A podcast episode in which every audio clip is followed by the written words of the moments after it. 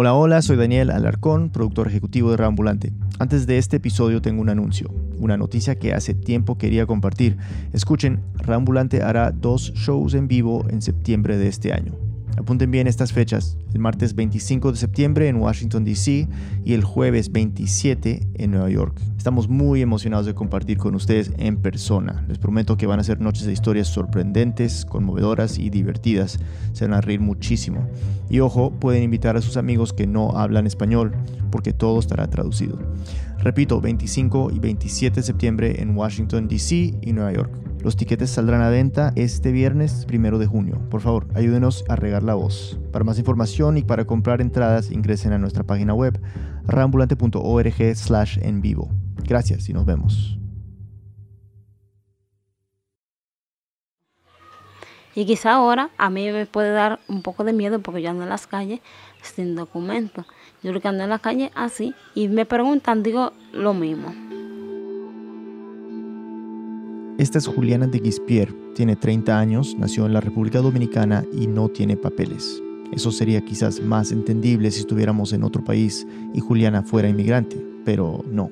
Cantamos el himno como todos los dominicanos y toda la dominicana, porque somos de aquí.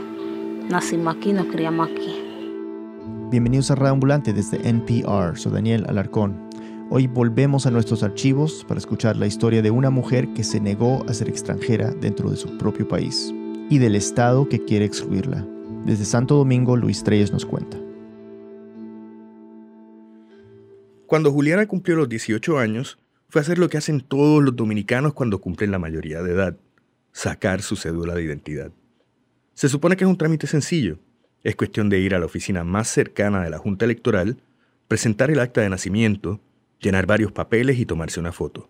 Nada más. En mes y medio llega la tarjeta en el correo.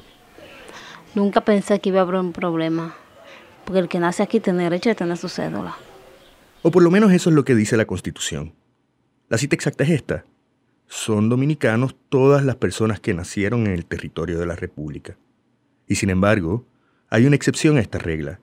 Los hijos de extranjeros que están en tránsito por el país. Y esa frase se refiere a gente como Juliana y su papá. Él sí salió de Haití, pero después que regresó aquí, nunca ha ido otra vez, no volvió. El papá de Juliana salió de Haití cuando tenía 15 años y lleva 49 viviendo en la República Dominicana sin haber salido nunca. Y no es que haya cruzado la frontera de manera ilegal en busca de una mejor vida. Ellos no vinieron así solo, ellos vinieron con unas personas que van allá a Haití a recoger a recoger miles y miles de ellos, de haitianos, para traerlo para para la República Dominicana, a cortar cañas. Y es que fue el mismo gobierno dominicano el que los trajo para trabajar en los campos de caña de azúcar. Por eso es tan difícil de entender el estatus que el gobierno le dio a gente como el papá de Juliana. Porque después de todo, ¿realmente está en tránsito una persona que lleva más de la mitad de su vida viviendo en el mismo lugar?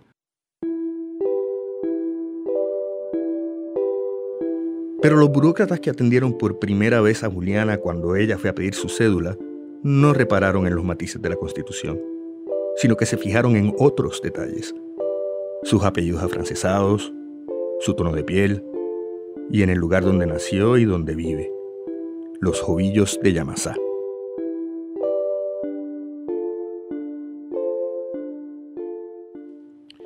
Hay cientos de lugares parecidos en la República Dominicana los Jovillos es un asentamiento fundado por obreros de caña, un pequeño grupo de casitas rústicas perdidas en el campo.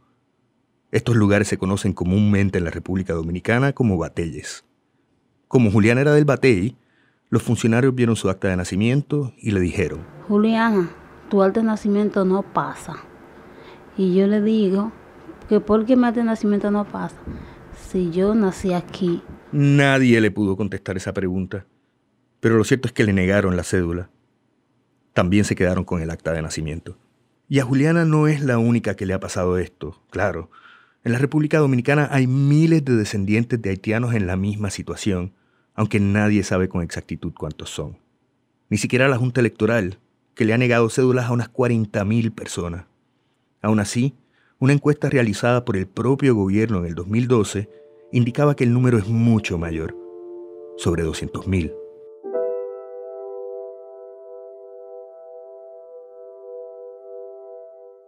La generación de Juliana nació y se crió muy lejos del país de sus padres.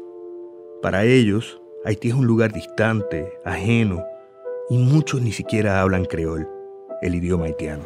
Y uno aquí, uno nunca aprendió a hablar creol. Yo sé hablar así mi idioma, es dominicano. Para esta nueva generación, conseguir la cédula es una lotería. Algunos tienen suerte y la consiguen sin mayores problemas, ya sea porque conocen a alguien en la oficina de registro o porque tienen un apellido castizo. Los que no, usualmente se dan por vencidos y deciden vivir en el margen, porque sin cédula no se puede vivir de otra manera. La cédula, la cédula sirve aquí en la República Dominicana para poder trabajar y con la cédula puede votar, puedes sacar una tarjeta de ahorro, puedes declarar a tus hijos. Trabajar, votar, ahorrar. Es decir, algunos de los derechos básicos de cualquier ciudadano. Más allá del apellido y del acento, hay otro factor que mencioné hace un rato, el color de la piel de Juliana. La impresión generalizada es que los haitianos son los únicos negros del país, algo que no tiene mucho sentido en la República Dominicana, donde los morenos y los negros son parte de la mezcla básica de la población. Pero este prejuicio contra todo lo afro es muy profundo.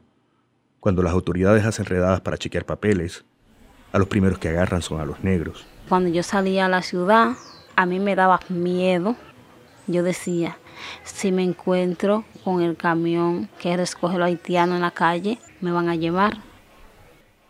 Los que no tienen papeles normalmente terminan en los buses de la migra y son deportados. Y no estamos hablando de poca gente. Solo en el 2012 fueron más de 12.000. Sin cédula, Juliana no tenía muchas opciones de conseguir un trabajo legal, así que terminó de empleada doméstica, en una casa en los suburbios de la capital, ganando la mitad de lo que ganaría una persona con documentos. Vivía en la informalidad, bajo la constante amenaza de deportación. Para todos los efectos, Juliana era una indocumentada sin haber emigrado nunca de ninguna parte. Juliana pidió su cédula a los 18 años, poco después de que naciera Julio, su primer hijo. Cuando conversé con ella, a comienzos del 2014, tenía 29 y ya había tenido tres hijos más. Y la frustración se le notaba en la cara. El día que la fui a visitar a su pequeña casita en los ovillos, tenía unas ojeras profundas y se le veía exhausta. A veces yo digo que yo me siento cansada, que yo no puedo estar así, no puedo tener mi vida como la tengo porque yo quiero trabajar y darle a mis hijos lo que nunca yo le di. El día de nuestra reunión, los dos más chicos, de 4 y 6 años, correteaban entre las casitas precarias hechas con bloques desiguales de cemento. El Estado tampoco les reconoce la ciudadanía a ellos. Una legislación pública les permite estudiar hasta octavo, pero luego de eso es muy difícil pasar de grado sin papeles y las escuelas que sí les permiten estudiar no pueden otorgarles diplomas cuando se gradúan. Y eso es lo que más le preocupa a Juliana, el futuro incierto de sus hijos. Porque si yo no lucho, nadie va a luchar para mí. Yo tengo cuatro muchachos que van a tener, que la más chiquita que tiene cuatro años, que siempre me dice que tiene hambre y todo. Y me gustaría tener y trabajar para cuando mis hijos digan, quiero esto, darle a mis hijos.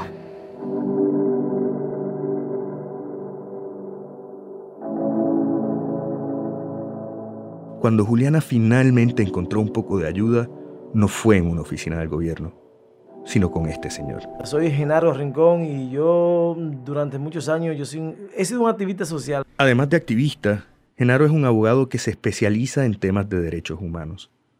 Después de las elecciones del 2008, se escucharon muchas denuncias de personas como Juliana, a quienes les negaron el derecho a votar. Genaro y su organización investigaron y en el 2009 llegaron a los ovillos. Fue ahí que conoció a Juliana, y a partir de ese momento comenzaron a trabajar juntos. El primer paso fue ayudarla a reclamar su acta de nacimiento. Recordemos que la Junta Electoral se lo había quitado a los 18 años, cuando Juliana fue a pedir su cédula. Sin ese documento, Juliana corría peligro de ser deportada por error. Y no estoy hablando de una preocupación abstracta.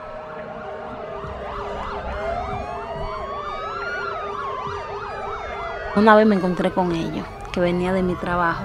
Me pararon y me dijeron, dame tu pasaporte. Y yo le dije, yo no uso pasaporte. Yo soy dominicana, yo no uso pasaporte. ¿Y cómo te llaman? Juliana. ¿Dónde tú naciste? En el Batero Los de Yamasa.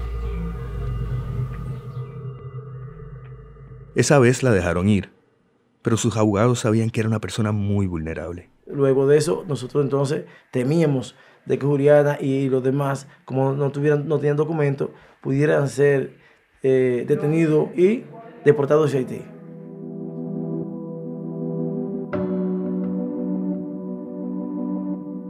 Y para evitar que eso sucediera, Genaro y otras organizaciones decidieron hacer algo al respecto.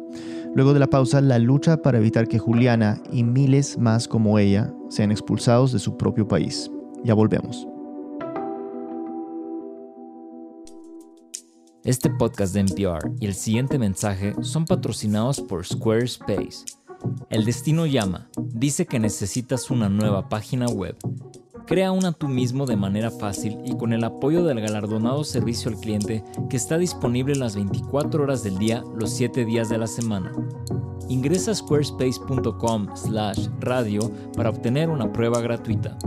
Y cuando estés listo para lanzar tu página, usa el código radio para ahorrarte 10% en la compra de tu primer sitio web o dominio. Sigue soñando, pero hazlo una realidad con un sitio web de Squarespace. This week on Latino USA, the story of the only registered Mexican American Holocaust survivor and how he risked everything to document the horrors he witnessed inside the Berga concentration camp. Find it on NPR One or wherever you get your podcasts.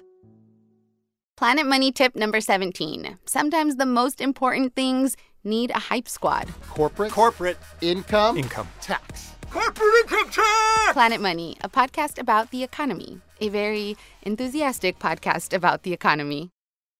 Estamos de vuelta en Reambulante. Soy Daniel Alarcón. Antes de la pausa, conocimos a Juliana de Guispier, y la lucha que la ha llevado a ser reconocida como lo que realmente es, una mujer dominicana. Pero no es tan fácil. Miles de descendientes de haitianos nacidos en la República Dominicana no tienen acceso a sus documentos de identidad y eso los convierte en una población que podría ser deportada en cualquier momento.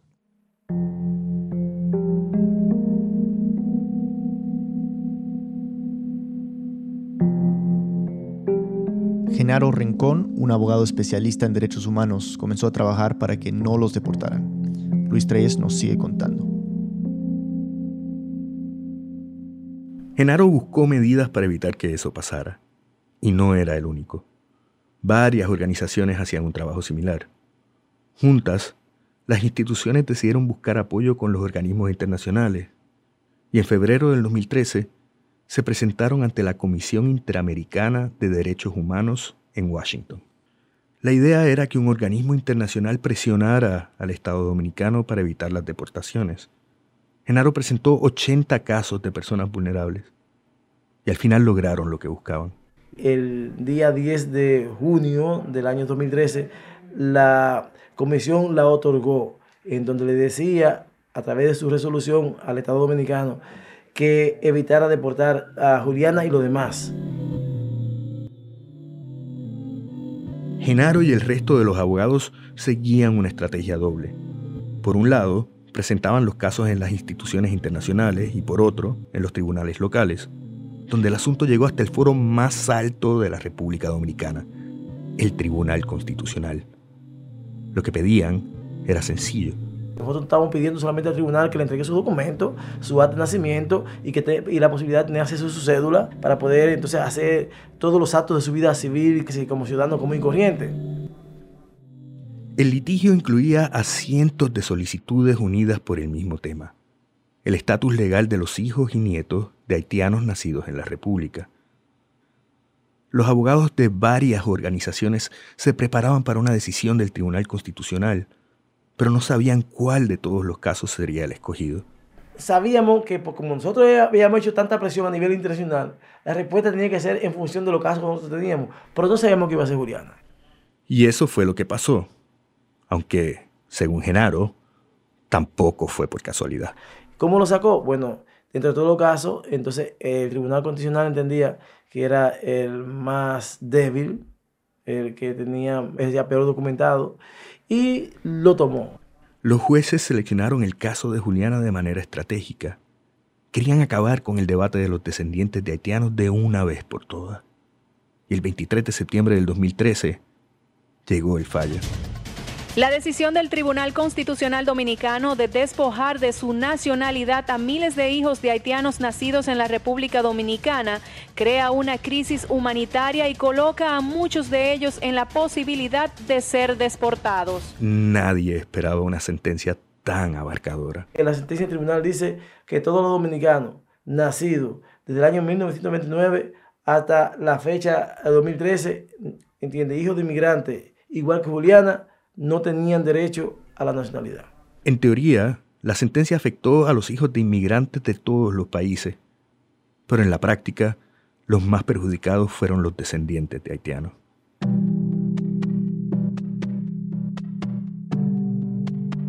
Y en el centro de todo estaba Juliana, cuyo caso provocó la sentencia, aunque la verdad es que ella ni siquiera sabía bien lo que estaba pasando. Llevaba meses sin tener contacto con sus abogados. Yo casi no hablaba con ellos porque yo trabajaba, no tenía tiempo. Y por eso ni siquiera se enteró de lo que estaba en juego con la decisión del tribunal. El mismo día que se anunció el fallo, se apareció la primera periodista en el trabajo de Juliana. Y ella me dijo, Juliana, salió las sentencias que no te van a dar tu cédula, que dicen que tú no eres dominicana. Y de ahí me sentí muy triste. Se me saltaron todas las lágrimas que yo le dije, no, eso no puede ser así. Porque soy dominicana porque nací aquí, nací aquí.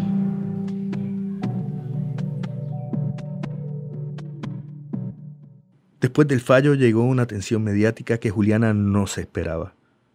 Aparecía constantemente en los periódicos y en los noticieros de televisión, y eso le causó muchos problemas en el trabajo. Porque si esas sentencias no habían salido, yo pudiera estar trabajando. Pero como sale esa sentencia y los dueños de casa viéndote por la tele, viéndote por donde quiera, y ahí ninguna te, aceptan en su casa. Porque te dicen que ¿por qué tú estás en la tele? ¿Que por qué tú estás haciendo esto? Una semana después de que salió la noticia, le echaron del trabajo.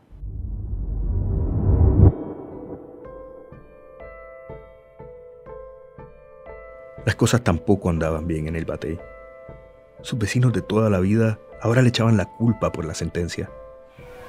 Sí, yo he recibido muchas críticas. Ellos creen que la situación mía le va a afectar a ellos por mi caso. Pero eso hace mucho que eso está ahí. Lo que pasa es que esa, como que dice que esta bomba no había explotado. Y ahora fue que la bomba explotó. Y creen que por mí. Pero no todos la criticaban. Algunos crearon una campaña reclamando los derechos de los descendientes de haitianos y pusieron a Juliana como representante. Somos todos y todas Juliana. No importa que seamos eh, hijos de inmigrantes haitianos o de dominicanos, no importa. La campaña incluía cartas abiertas en los periódicos, manifestaciones, charlas en los batalles. Con el tiempo, Juliana se convirtió en una figura inescapable en los medios dominicanos. La sentencia fue el resultado de un recurso de amparo que interpuso la joven de ascendencia haitiana Juliana de Guis cuando intentó sacar su cédula de identidad y en cambio le incautaron su acta de nacimiento. El tribunal le dejaba solo una opción a los afectados, olvidarse de la ciudadanía dominicana y someterse a un proceso de naturalización. Eso quiere decir que el gobierno registraría a los descendientes de haitianos como extranjeros. El tribunal dice que tengo que naturalizar, pero yo lo digo que no, que no voy a hacer eso. ¿Por qué no lo voy a hacer? Porque yo soy de aquí, de la República Dominicana. Como no lo voy a hacer yo, no lo va a hacer nadie. Con ese desafío, Juliana se echaba en contra a todo un sector con mucho poder político, los nacionalistas. Para ellos, Juliana no era solo una extranjera, sino que además, con cada día que desafiaba la sentencia, también se convertía en una criminal. La ley no se hizo para que la señora de Guis o a cualquier otra persona en su, en su similar situación le guste o no le guste. Está para cumplirla. Este es el abogado Juan Miguel Castillo Pantaleón, un jurista dominicano que ha escrito varias leyes de inmigración en los últimos años. Es uno de los críticos más severos de la campaña que ha llevado Juliana. Ella debe de hacer lo que la ley y las instituciones ordenan. Desafiarlas y desafiar las autoridades no es lo que más le, se, le resultara recomendable a esta persona. ¿Por qué se empecinan en algo que sencillamente perjudica a esa persona? Porque la única persona que se perjudica es Juliana de Guis. Y atención, y sus hijos. Dejar de registrarse como extranjera convertía a Juliana en una residente fantasma. Y eso es un gran riesgo para alguien que está luchando por quedarse en el lugar que considera su patria. Cuando la visité en febrero del 2014, cinco meses después de la sentencia, Juliana seguía en el mismo limbo civil. ¿Qué yo puedo hacer para conseguir mi cédula? Es seguir luchando como estoy luchando. Yo soy Juliana de Guispien. Soy yo la, la de la sentencia. No nos vamos a desesperar, vamos a luchar hasta que se resuelva todo ese problema. Es una persona que no existe jurídicamente. Es una persona vulnerable. Una persona en alto riesgo de manera permanente. Y si no tiene derecho a la nacionalidad y no tiene ninguna otra, otra opción de otra nacionalidad, ¿cómo se convierte? en apátrida.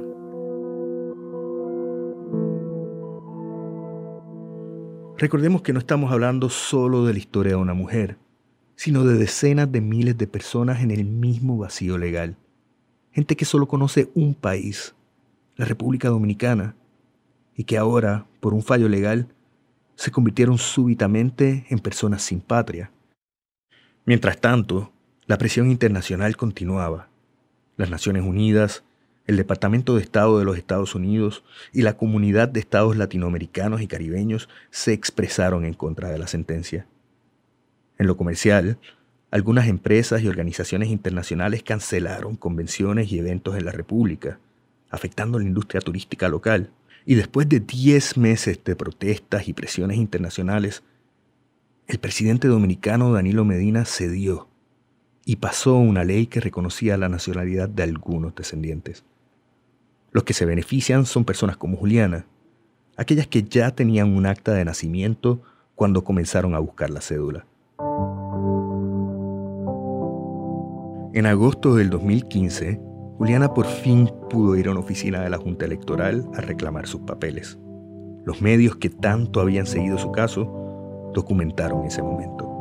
Juliana se presentó a esta junta del distrito en compañía de sus abogados. El proceso para entregarle su cédula duró alrededor de 15 minutos. Y confieso que yo lo celebré. Fue emocionante verla sonriendo por primera vez en televisión. Y aunque el final es feliz para Juliana, eso no cambia la situación de aquellos que no tienen ningún tipo de documento ni estatus legal y son muchos. Algunas organizaciones estiman que podrían ser más de 50.000. La razón es sencilla. No todos los que nacen en los batelles reciben actas de nacimiento. Y para los que no tienen acta, la nacionalidad dominicana sigue siendo igual de inaccesible. Y este decreto presidencial tampoco cambia los prejuicios de un sector de la sociedad dominicana, como los de esta señora que salió grabada en una manifestación nacionalista a finales del 2014.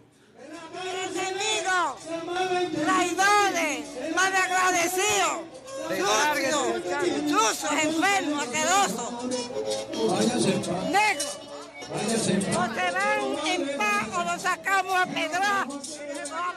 Pero no solo es ella, claro. Expresiones como esas se escuchan a diario en Santo Domingo. Se trata de un rechazo xenofóbico y racista muy profundo, aunque también es un resentimiento inútil. Hay varias generaciones ya de descendientes de haitianos que son parte de la República Dominicana. Y ellos, no se van a ir a ninguna parte.